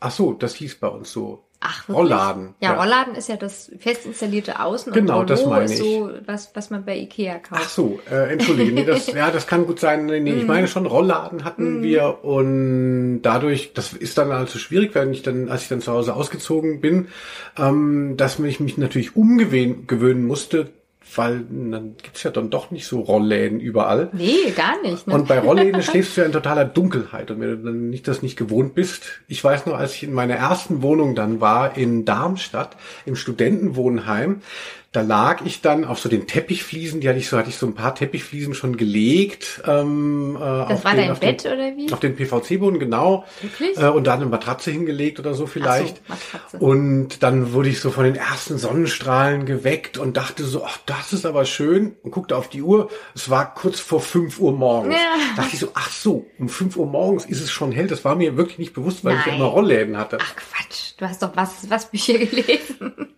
Ja, ja, ich habe vieles nicht mitgekriegt. Also da kann man sich sicher sein. Ich hatte halt immer in totaler Dunkelheit geschlafen und gelebt und dachte, das ist halt Standard. Und dann war ich halt einfach plötzlich im Studentenwohnheim und das war nicht mehr so. Und dann gibt es ja die legendäre Story, dass ich dann merkte, so, das ist ja aber blöd, wenn um 5 Uhr morgens mir die Sonne aufs Gesicht scheint. Das war Ja. jetzt im Ostfenster. Ich muss jetzt was machen. Und natürlich, wie du jetzt eben gesagt hast, oh, du kannst keine Rollos anbringen, das war für mich gar keine Frage, dass ich das nicht nur nicht konnte, sondern dass ich es nie können würde. Also jetzt nicht motorisch, sondern weil ich einfach niemals, das, das habe ich damals schon gechannelt, das Interesse aufbringen würde, dass ich so weit komme. Leider war, so hat es sich bewahrheitet, ich hätte ambitionierter sein müssen. Aber ich wollte natürlich trotzdem das Zimmer verdunkeln und dann habe ich ich hatte nur meinen Schlafsack, ich hatte so einen Armeeschlafsack gehabt, den habe ich halt ausgezogen, wie, wie, wie heißt es, also quasi, dass er eben ähm, äh, ganz flach war. Also aufgemacht, den Reißverschluss, und habe ihn vor das Fenster genagelt. Aha. Und ich hatte aber keine Nägel. Also, Und ich hatte nur Schrauben. Dann habe ich in diesem Erstbezug Studentenwohnheim den Armeeschlafsack mit Schrauben über die Fenster genagelt. Und ich kann sagen, da sind einige Löcher entstanden, die mich bei, als ich das äh, wieder verlassen musste, dann doch in der Kaution ähm, getroffen haben. Also was waren das für Wände? Hast du die überhaupt reingebracht, die Schrauben? Ja, das, das ging irgendwie. Also ist ja weder, wahrscheinlich hatte ich auch keinen Hammer oder so. Ich habe halt irgendwie Schrauben mit irgendwas, äh, habe ich dann da den Schlafsack äh, rangenagelt. Ja, aber nächste Frage, dann war ja das Fenster immer dunkel oder hast du das jeden Abend abgenommen? Genau, und dann habe ich dann immer mal eine Schraube rausgenommen, damit man dann ähm, mal wieder so ein bisschen was raus. Ähm, Du hattest viele Löcher in der Wand demnach. Ja, das war Oh schon.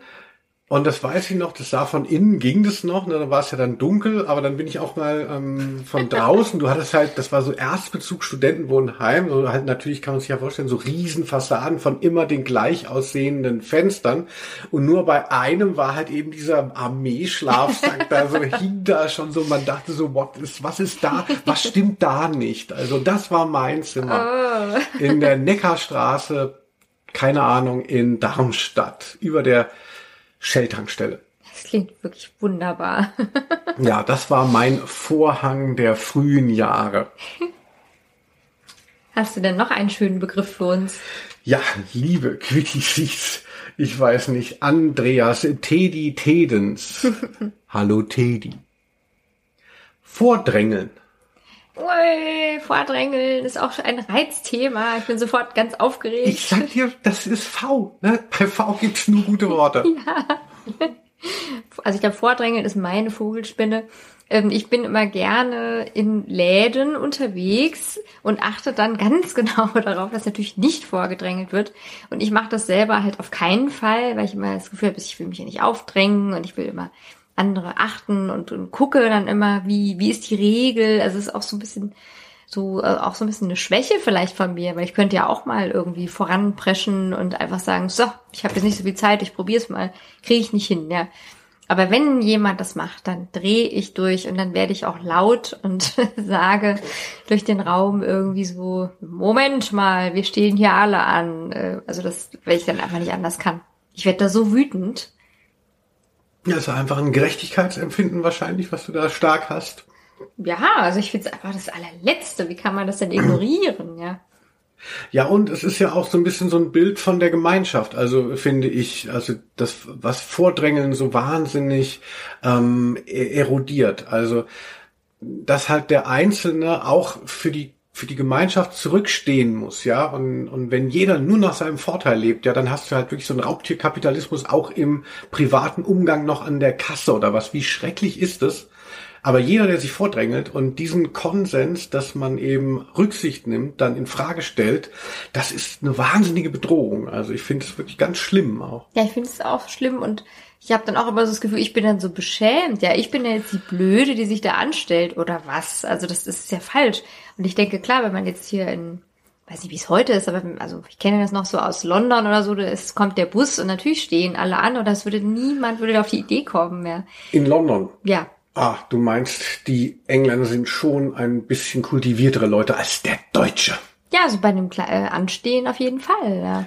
Und in Schweden wirst du natürlich auch gelüncht. Du musst immer eine Nummer ziehen und wenn du das nicht machst, dann wirst du halt nicht bedient. Also das wollte ich tatsächlich auch noch erwähnen, mhm. dass es in anderen Kulturkreisen das anders gehandhabt wird und dass es in Schweden also in Skandinavien, glaube ich, allgemein gibt es so eine Kultur, dass man sich wirklich so Nummern mhm. zieht und, oh, und das ja. entlastet natürlich sehr viel. Mhm. Super also ganz, ja. ganz schlimm fand ich mal in Köln, ähm, das habe ich noch miterlebt, das Zollamt, also da war so eBay und Kleiderkreisel und Etsy waren da so neu, beziehungsweise das war so das Ding, so in den Zehnerjahren und dann kam halt immer auch mal wieder Post aus den Vereinigten Staaten oder Australien oder äh, hast du nicht gesehen eben oder auch also aus asiatischen Ländern. Sperrgut aus asiatischen Ländern. Und dann bekam man oft, also Mann, ähm, dann bekam ich auch oft eben Post nur von dem Zollamt so ein Brief, wo dann steht, sie ähm, hier ihre Sendung liegt bei uns, sie müssen die abholen. Das war dann nochmal irgendwo in einem Vorort, das war in Portswan. Mhm.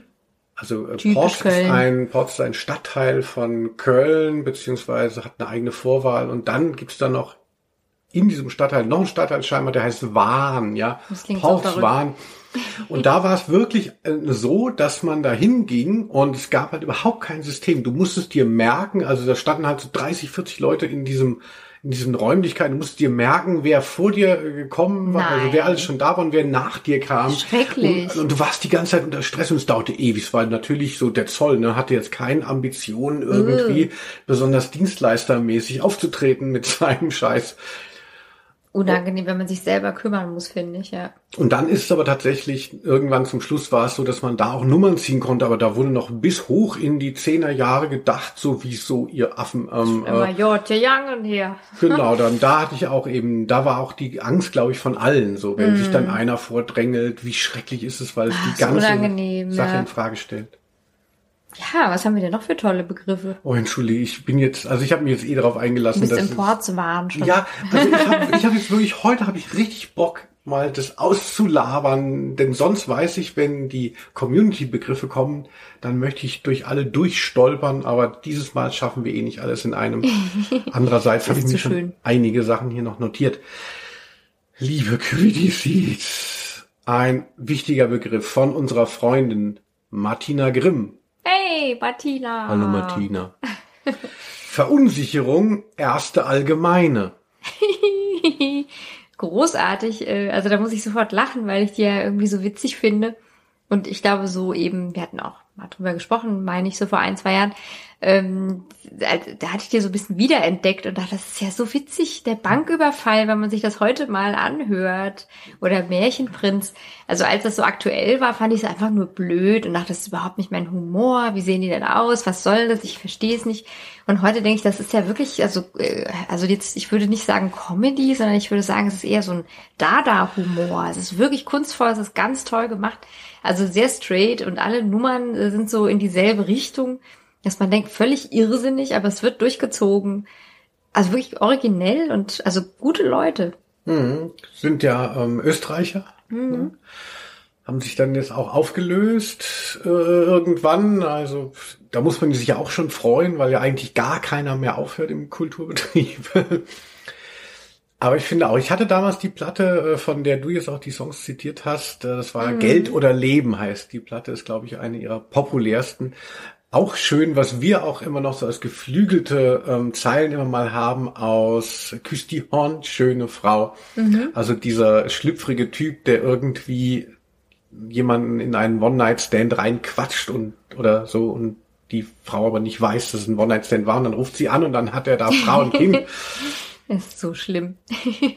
es ist wirklich äh, ganz toll. Also äh, ich bin großer Fan auch. Ja. Da mittlerweile wieder Baba Bank überfallen, ne? man will die Bank überfallen, ja, aber man ist eben so, apropos Vorstellungsgespräch, man ist halt eben immer noch in diesem, man will sie nicht vordrängeln und so und dann stellen sie sich gefälligst hinten um. Ja, sagt dann, dann, irgendwie so eine alte Dame, die dann viel mehr Schneid hat als der Bankräuber, ist auch so lustig. Ja, und dann kriegt er kein Geld, als er dann endlich dran ist, um die Bank zu überfallen. Ja gut, dann zahle ich halt was ein. Ja. Völlig weich gekocht. Ja. Gut, nächster Begriff. Annabel Hornung. Annabel. Hallo Annabel. Ich will es nicht zu lange machen, weil es wieder ein Begriff äh, ist, der sehr auf mich zugeschnitten ist, wenn ich das sagen darf. Vorglühen. Oh ja, das ist natürlich auch spannend ähm, kenne ich vielleicht auch so ein bisschen durch dich, ehrlich gesagt. Aber natürlich kenne ich es auch, aber so als Begriff, also dass es so was Wichtiges ist, habe ich das erst durch dich nochmal kennengelernt oder das Augenmerk darauf gelenkt bekommen, wie schön ist es, wenn man irgendwo hingeht und es ist klar, hey, wir treffen uns vorher noch bei mir, ne? Oder wir gehen vorher noch essen oder treffen uns in der Bar XY. Und das ist dann eigentlich ja oft so diese Vorfreude und dieses, oh, jetzt geht's gleich los und das ist eigentlich schöner oft gewesen als das Event selbst. Genau, also das kenne ich auch so vorglühen, so endlos herauszögern, weil ich hatte immer das Gefühl, sobald man dann das Haus verlässt, um zu der äh, vermeintlichen, ähm, zu dem vermeintlichen Highlight zu gehen, ab dann wird es eigentlich nicht besser. Der Rausch ist, also zumindest bei mir, da schon am Peak gewesen. Dann muss man das überbrücken und besser wird's nicht mehr. Also jedem Anfang wohnt ein Zauber inne, sagst du ja als Hermann Hesse-Fan sehr oft. Ja, und bei mir war es tatsächlich so, dass ich das Vorglühen so zelebriert habe, dass, dass die Leute natürlich dann, ich bin halt gerne immer ausgegangen und hatte dann auch ein paar Leute immer hm, vorher eingeladen. Und dass die Leute entweder geguckt haben, dass sie da selber dabei waren beim Vorglühen, weil alle wussten, das ist eigentlich das Event. Hey. Äh, oder dass dann halt natürlich immer sehr mh, ein bisschen unleidlich die Leute waren, wenn sie dann sagten, ja, aber wir fangen dann nicht, du bist dann auch um neun, da fangen wir dann an. Weil, weil ehrlich gesagt kam ich dann mit meiner Entourage so um halb eins schon hackenstramm ähm, da an und äh, alle äh, staunten, also die da normal irgendwie ihren Abend gestalteten. Aber ja, man ist ja eingeladen um neun und geht dann da ja auch hin. Also ich würde natürlich dann vorglühen um halb sieben und dann um pünktlich um neun da aufschlagen. Ich bin ja immer so pflichtbewusst. Ach, ja, das klingt natürlich ganz gut. Ja, ja, das hätte ich auch mal mehr machen sollen. Also ähm, ja, also Vorglühen, ich liebe Vorglühen. Also ja. das hätte, hätte wäre es nicht da gewesen, ich hätte es erfinden wollen. Nächster Begriff von Ivo Klassmann und Ivo. von Hallo Ivo. Und von Ten Cars Balk. Ten Cars. Hallo Balk. Der V-Ausschnitt. Ja, großes Thema, so in den 90er Jahren, ähm, kann ich mich noch erinnern, hatte ich auch so viele Pullover mit V-Ausschnitt. Und heute würde ich sagen, es steht mir gar nicht so gut. Was meinst du? Ich glaube, es steht hier sehr gut. Also du hast ja ähm, auch einen schönen Ausschnitt, ähm, können auch Frauen tragen. Ja, ich finde, es macht immer so ein bisschen so ein gedrungenes äh, Erscheinungsbild bei mir. Ich glaube, so U-Boot-Ausschnitt steht mir viel besser, da sehe ich so aufrechter und schicker aus. Ah, gedacht, das so. aufrechte U-Boot, so kennen wir Quickie Ja, Seeds. genau. Ja, wie stehst du zum V-Ausschnitt? Ja, also ich fand es, also es war ja immer so ein Insignium der Popper oder auch, was weiß ich, so im Tennisclub in Pastellfarben. Absolut, ja. Also es gibt so eine Platte von Albrecht Schrader. Ähm, Hab ich auch dran gedacht. Genau, die heißt Diese eine Stelle und da gibt's diesen Song Auf dem Golfplatz.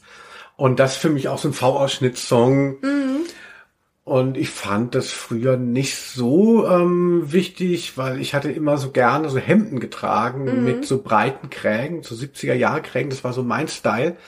Und wenn man die zu V-Ausschnitt Pulundern oder Pullovern trug, das war nur so bedingt, das, das harmonierte nicht so ganz. Echt? Also ich hatte das immer zusammen an, tatsächlich. Ich hatte auch solche Hemden und V-Ausschnitt-Polunder. Oh, das war ja richtig hier, da war ja von allem was da. Ich darf sagen, du hast im Moment sogar ein V-Ausschnitt-Shirt an. Das Sehr stimmt. gut sieht es aus bei dir. Ach, vielen Dank. Also ich finde äh, V-Ausschnitt auch schon äh, schön. Also was ich immer nicht mochte und wo ich froh war, dass, dass da das Revival aus den, das 90er Revival nicht so reingehauen hat, ist so ein, ist so ein runder Bund mit so einem ganz dicken, ähm, äh, wie sagt man, Bündchen. Also das mag ich nicht so gerne. V-Ausschnitt finde ich schon elegant und bei dem, bei dem Herren und wenn ich dann noch so tue, als würde ich ein, ein Golfset eben hinter mir her schleifen und nicht nur meinen Rucksack. Ja, also V-Ausschnitt gerne. Gut, wir haben ja noch ein, wir haben ja noch ein paar Minuten Aha, übrig. Gut. Seeds. Ich habe ähm, übrigens jetzt bei Podigy, unserem Anbieter, wo wir das alles hochladen, ich weiß, ihr äh, wollt einfach nur das Ergebnis und nicht wissen, wie die Magic sich durchdringt. Da habe ich dann, weil wir dauernd, man muss da so Minuten kaufen in so einem ähm, Abo.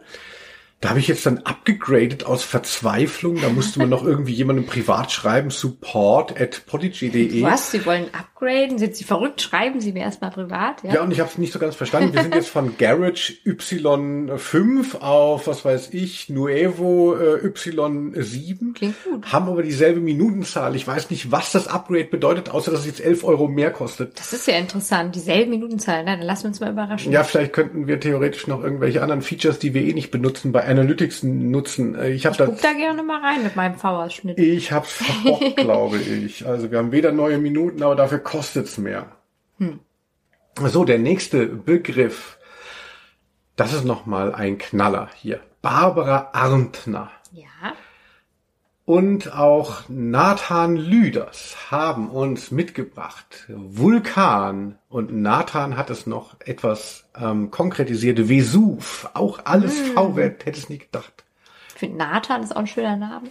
Ja, ähm, Vulkan und Vesuv. Ähm, ich war noch nicht am Vesuv, leider. Vulkan finde ich natürlich eine tolle Sache. Also mir ist dann auch wieder aufgefallen, es gibt natürlich ja auch hier, wo wir wohnen, in der Ecke, ja in einer vulkanischen Landschaft, der Vogelsberg, wenn man das so aus dem Flugzeug raussieht, oder im Schulatlas. Und du und ich, wir waren ja auch mal in der Eifel im Vulkanmuseum. Das war so ein Knaller, wirklich. Also damit habe ich überhaupt nicht gerechnet. Das ist so ein bisschen wie Disneyland vielleicht vor 30 Jahren. Da gibt's dann auch so eine animierte, so eine, also wie, ja, wie so ein bisschen wie so ein, wie sagt man, so einen vor, vorgetäuschten Vulkanausbruch. man steht Mm, ja, in so einer kleinen toll. Bude, alles ist dunkel und plötzlich ruckelt der Boden. Also Das fand ich wirklich gruselig, weil wir waren ja in der Vulkaneifel und es hieß, es kann jederzeit ausbrechen. Das war jetzt schon äh, etwas, die Inszenierung war jetzt dann doch nicht ganz unsichtbar, ähm, die sich darum rankte in dem Vulkanmuseum. Also aber hey, gruselig, wirklich.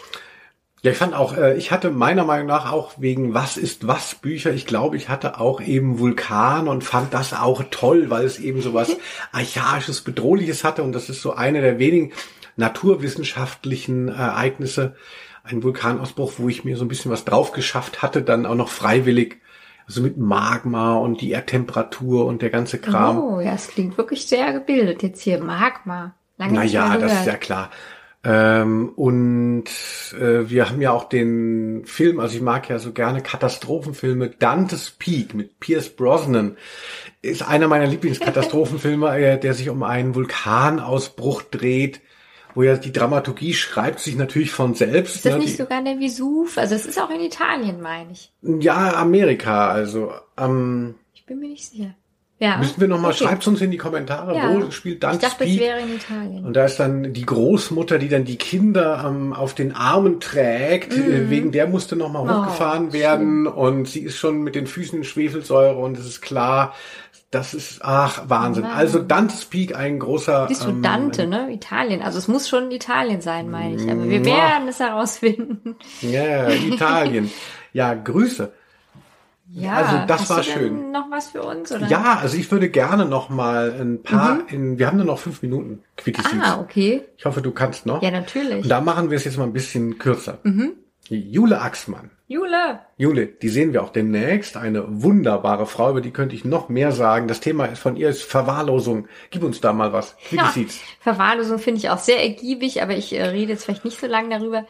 Also ja, äh, vielleicht habe ich das manchmal über mich auch gedacht, wenn ich dann so nach, weiß nicht, viel Arbeit oder so dann nach Hause kam, dachte, wie sieht's denn hier aus? Und ähm, immer dann gemerkt habe, ah, die Vermieterin kündigt sich an, so, ach so, vielleicht sollte ich auch mal hier und da aufräumen oder etwas wegwerfen oder so.